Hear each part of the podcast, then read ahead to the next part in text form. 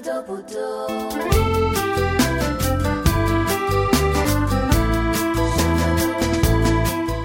各位好，这里是荔枝 FM 二幺九九幺五，我是主播萌萌。今天和各位分享一篇文章：高子清，为什么我们总是不幸福？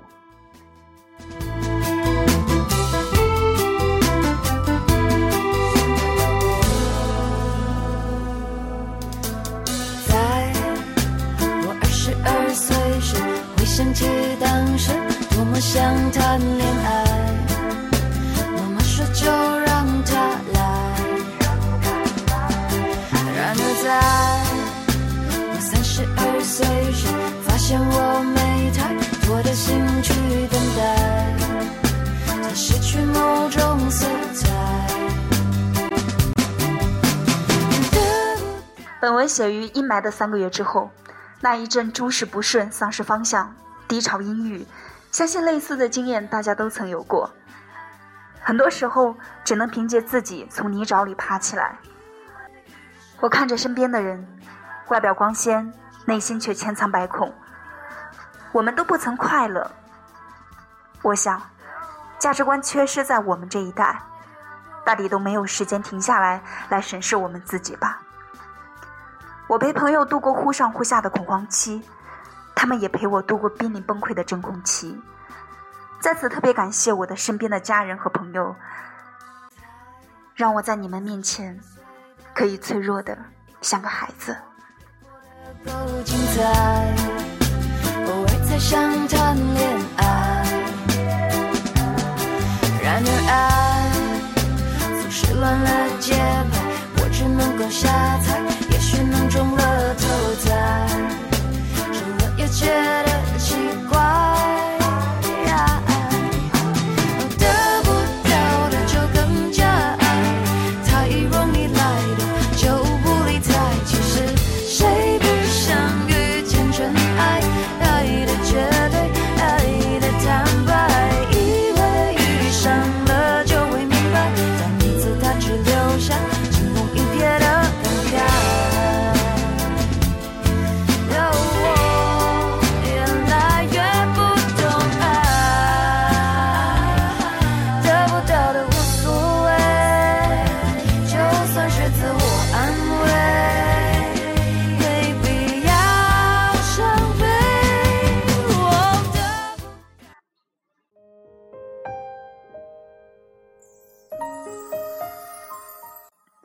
在讲南极之前，我想说说北京爱情故事。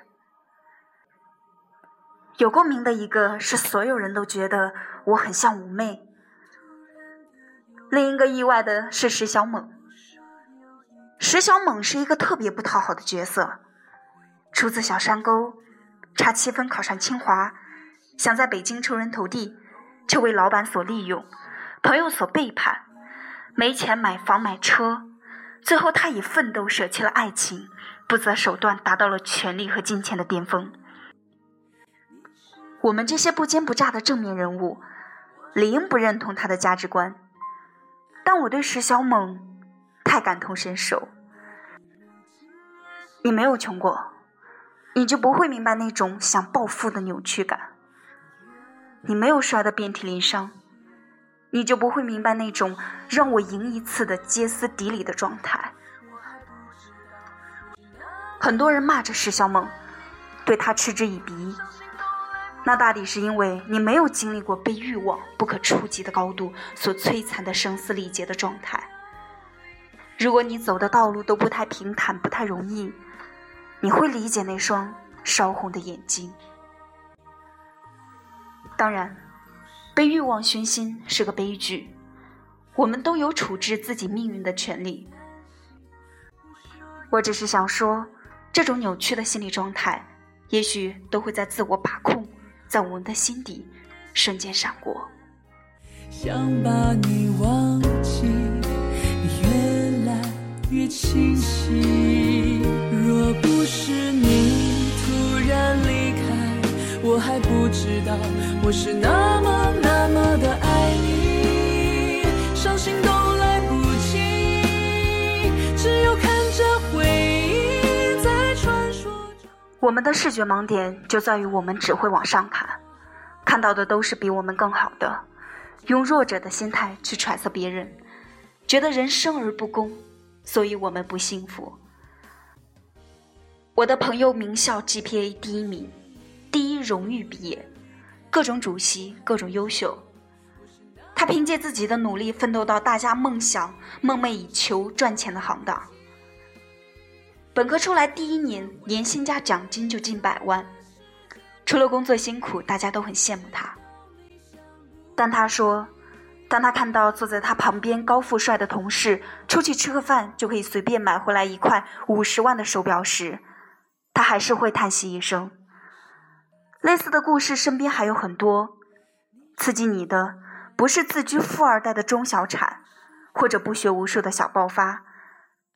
他们不幸的是被嘲笑的对象，而那些往往刺激你的，是聪明、有头脑、有样貌、有身材，还有父母，要不是部级干部，就是榜上有名的富豪。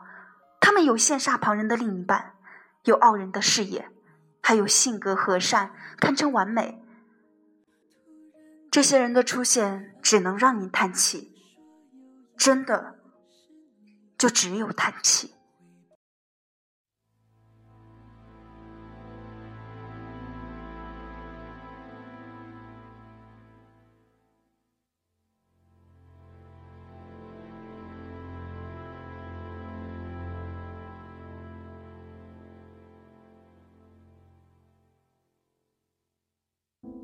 我将在深秋的黎明出发，伴着铁皮车厢的摇晃。听着汪峰那首《再见青春》，心里总会有点揪。我们都是一定程度上的石小猛，我们都有多努力，也触碰不到的界限，不够聪明。不够讨巧，不够运气。你以为你已经很勤奋，成功就应该是你的，但其实总有人比你更勤奋，或者说比你更聪明、更有运气。想通了，就别嫉妒，别埋怨，别不甘心。人各有命，坦诚面对自己的欲望，并没有什么可耻。所谓的不得不，情非得已。那只是一种推搪逃避的借口而已。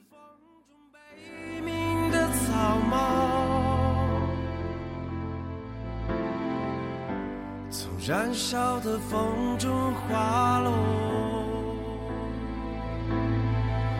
再见，青春，再见美丽的疼痛。我是不是说的离南极有点远了？其实很多人问我，南极回来最大的改变是什么？这一个问题，我用了一年去反思。除了增强环保层面上的理解，重要的是人心的心态调节。人生有一座又一座的高峰，攀登了一座，你会发现有一座更高的。我们害怕平庸，所以我们拼了命往上爬。又或者是，你身边总有人推着你往上爬。也许本来就是为了满足好奇心，看看没有看到过的风景，后来慢慢成了惯性，成了竞赛。我们甚至都不再去思考我们为什么攀登。就比如说我，一开始只想偶尔有机会可以坐坐船出海漂流，但总有人热血沸腾的给你看到更大的视野，说不，其实你可以再努力一点，就可以自己买艘游艇。于是，单纯的小愿望慢慢的变成大梦想，而可能忘了，我原本只是想呼吸一下海上那略带咸味的空气而已。越在高校圈里待的越久，就越觉得优秀却平庸的人大有人在。生活中有很多这样的人。他们拿一张张标签当做名牌套在身上，取得下一张的入场券，这无可厚非。当今社会只给有标签的人话语权，我们需要这样的切入点。前一阵的时候，不是有人归纳出国读名校成功的路径吗？说初中搞话剧、搞辩论，高中做社会活动、做模联、去支教。其实本来有这样一群学生，他们除了学习以外，关注这个社会，而拥有思考能力是美国大学看中的。但后来，这些本来个别化被模式化、投其所好、前仆后继、带有功利性的模仿。做自己能做的事，跟随自己的模式，往往比自己做喜欢的事、充满未知、起起落落的道路，机会成本更低。缺乏个性，往往比拥有鲜明个性的出头鸟更容易生存，不是吗？但很多时候，明知不可以为之飞蛾扑火，却往往灿烂的改写了生命原有的意义。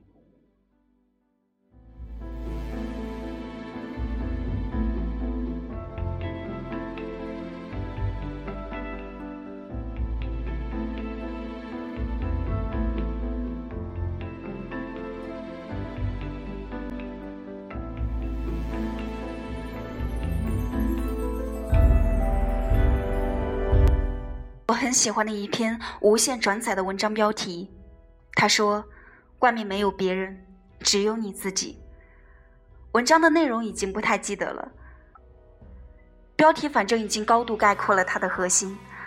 我常常会逼问自己，强迫自己从温水中跳出来。也许就是这样，我依然没有很多人跑得快、跳得高。但那又怎么样呢？在一次次的进步中，我觉得我挑战了自己。我的身心更上一层楼，我自我满足，这就够了。在船上没有信号与世隔绝的半个月，使得南极像个世外桃源。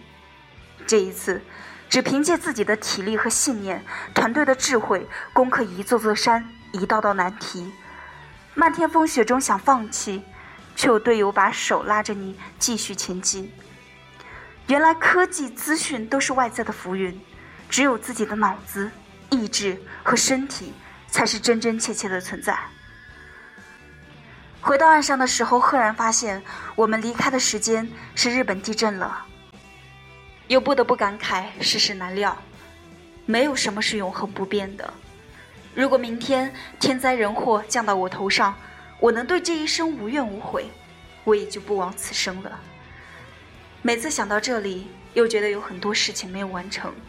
于是每天鞭策着自己，活着就要像明天要死去一样，过程是最重要的，而对于结果不可抗力的因素，也从不强求。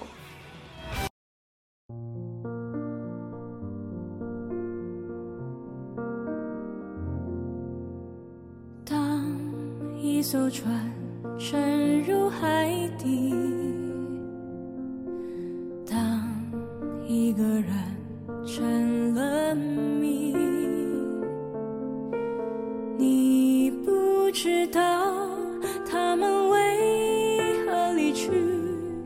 那声再见竟是他最后一句。当一辆车消失天际，当一个人成了谜。你不知道他们为何离去，就像你不知道这竟是结局。人类有很多自身的弱点，自身的恐惧，有时黑暗中面对自己，竟会蜷缩一团，不敢直视。事事不可能完美如你所愿，低下自己骄傲的头，承认错误，承认失败，承认有很多事情非自己控制的范围之内，接受自己最差、最黑暗的一面，在流泪之后，便会淡然。而从南极回来，另一个相关改变是，我这个从小在大都市里长大的运动白痴，突然爱上了运动和自然。回到北京，朋友觉得我很无聊，我对于去 KTV、去吵闹的酒吧已经没有了这么大的兴趣。周二和周四的晚上，你如果问我在干什么，我一定是在跑步，我甚至还报名了九月的马拉松，肌肉的酸痛感让我感觉存在，而在筋疲力尽之间，却总有一种内心的安定。另外，我还爱上了草原骑马、踏青、骑自行车，还刚刚开始随高尔夫协会打上了高尔夫。我常说，如果我饮食能够健康一点，作息能够更规律一点，更能脱离网络一点。那么我应该会更充实。不过慢慢来吧，这么多年的习惯要改变是不能一蹴而就的。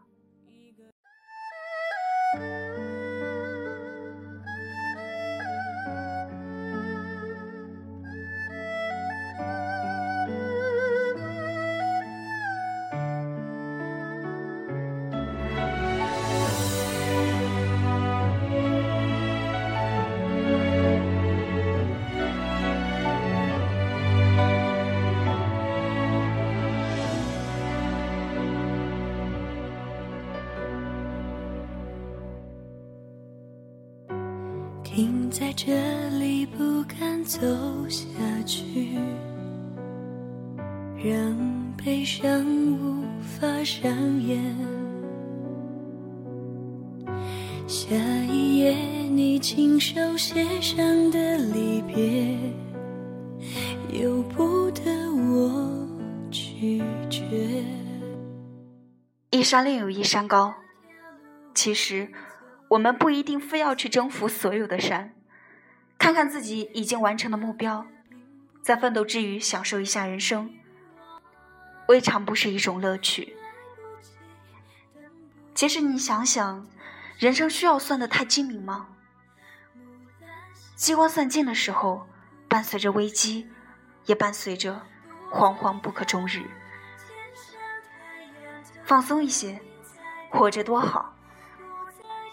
学会爱自己，爱自己的身体，爱别人，爱世界。每天积极乐观一点，就算生活亏待了你，你也不能亏待自己。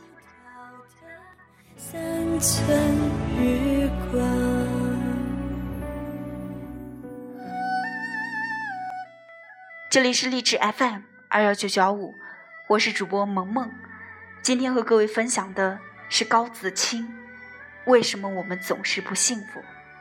古尼诺微醺电台，只想给你一个温暖的下午。我们下期节目再见。